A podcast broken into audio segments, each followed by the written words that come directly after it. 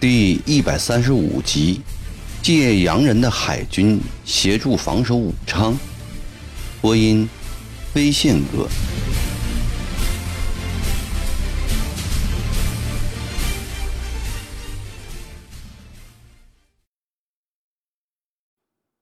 陈一成夜袭黄州府的消息，像一声惊雷，震撼了鄂皖战场。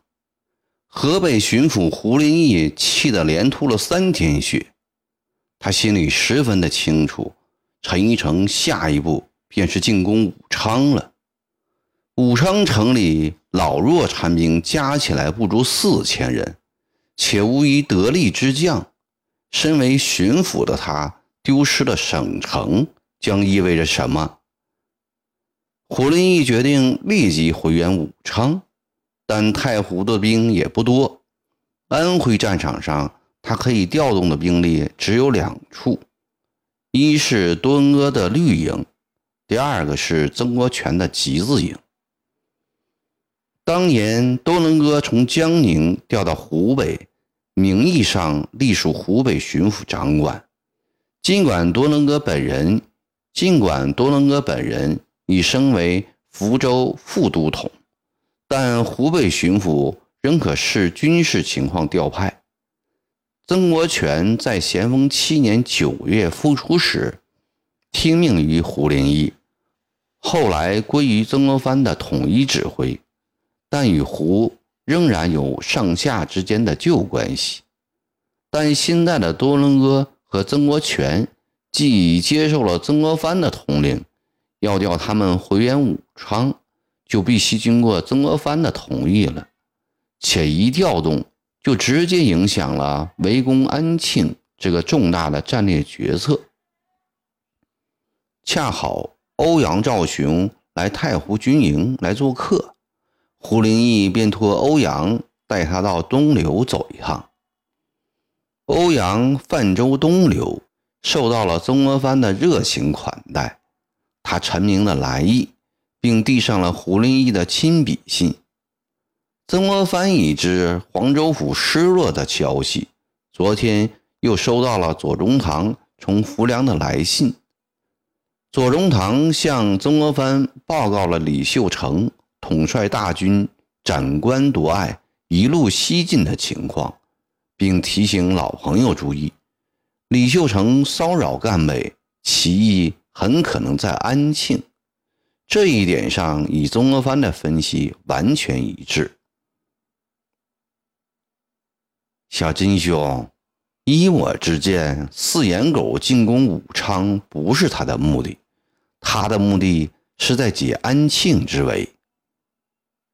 哦，你是说长毛使的是围魏救赵之计？欧阳雄没有想到这一点，正是这话。长毛惯用这个伎俩，今年三四月间就是用的这个诡计，将张玉良的精兵调往杭州，然后趁机反扑江南大营。这是长毛引以为自豪的得意之笔。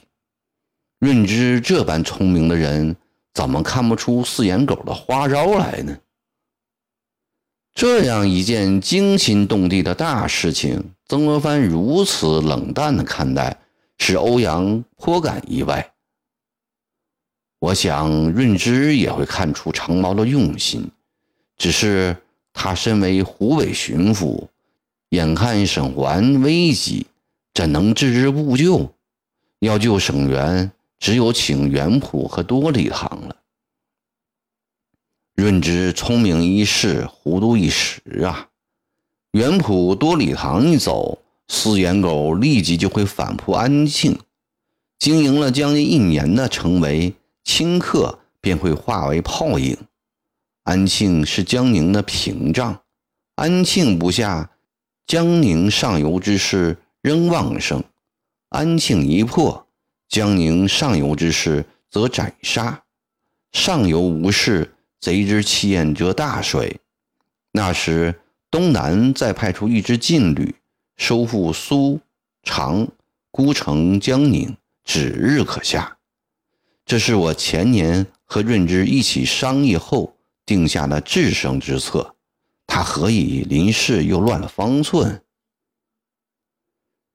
在这样混乱的局面下，曾国藩对当前的形势和未来的前途能有如此明晰的认识，一直置身于战事之外的欧阳兆雄，对这位文字之交的老友很是佩服。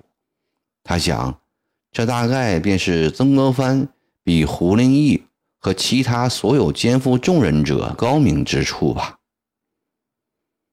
润之日来呕血严重，倘若武昌陷于贼手，润之怕也活不多久了。你总得想个办法吧？于公于私，武昌也都不能丢啊！欧阳兆雄是个很重情义的人，也正因为过于重情义，所以他坚持不入官场。尽管曾、胡、左。这些年来屡次相邀，他都婉言谢绝。他执拗地认为，一入官场则身不由己，将会迫不得已地做出许多绝情绝义、得罪朋友的事来。这几年来，他常常出没于曾、胡、左之处，却始终以一个布衣朋友的身份，尽自己的力量为他们做点事情。既不要薪俸，也不受保举，为此曾、胡、左都格外的敬重他。曾国藩郑重地思考着欧阳兆雄的话，突然想起了一件事情来。前些日子，军机处送来了一份上谕，提到俄国愿意出兵帮助朝廷打长毛。并愿代办南朝海运之事，为此征求曾国藩的意见。曾国藩复奏婉言指出，自古外夷帮助中国，成功之后每多意外要求，为防日后要挟，借外兵之事一缓，以后视其诚意如何再定。至于俄国人愿意代运南朝，似可允许。在奏折末尾，曾国藩郑重地向朝廷建议：目前攒资一力，以助缴漕运，得纾一时之忧；将来适宜制以造炮制船，犹可期永远之力。这道上谕给他的一个重要启示：是否可以借洋人之力来保卫呢？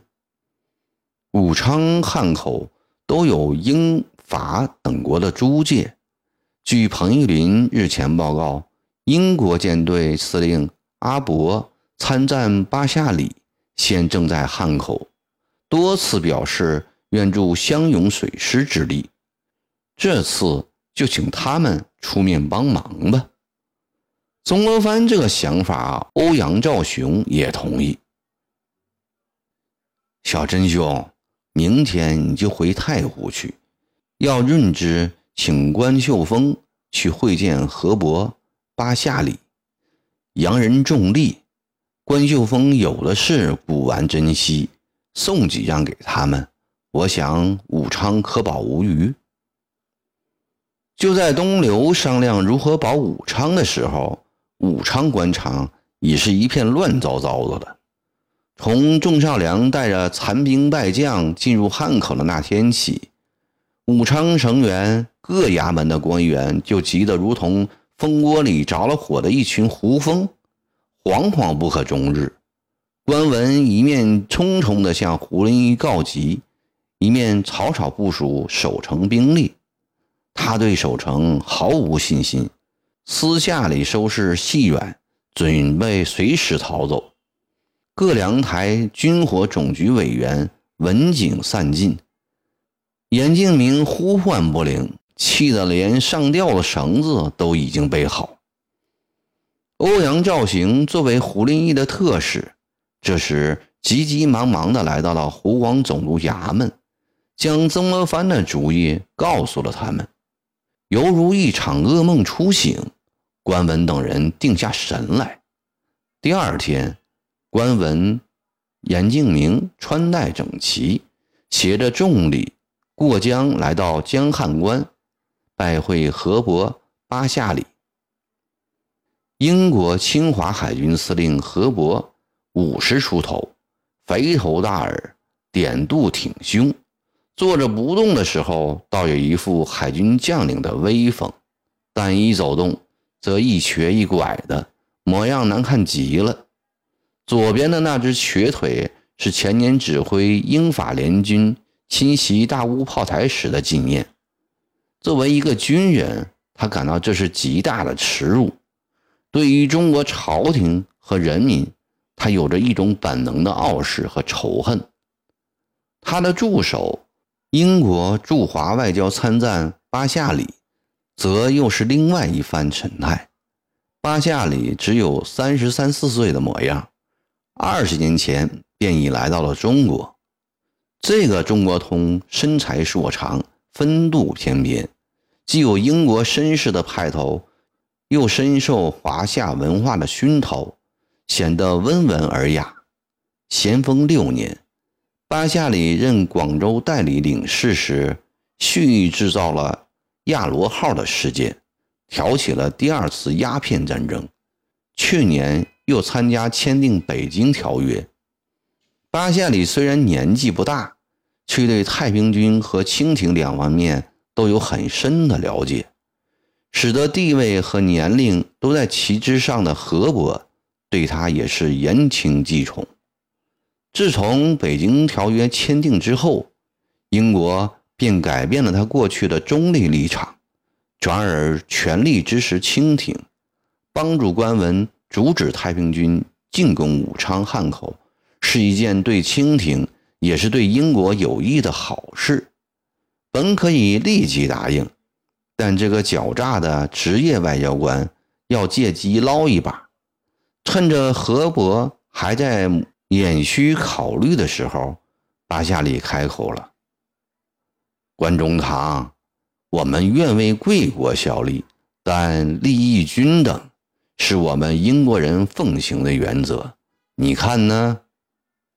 外交参战轻轻地摇动着二郎腿，栗色皮鞋亮晃晃的，使官文严敬明的褐色官靴黯然失色。当然，当然，官文微微的点头哈腰，转过脸对身后的随从厉声轻喝：“还不赶快把礼品拿过来！”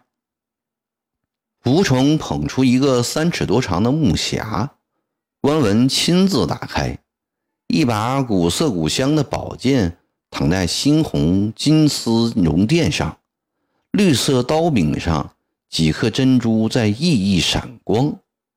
关文得意地介绍：“这是三年前在江陵楚墓中出土的宝剑。”巴夏里欣喜地凑过脸来说。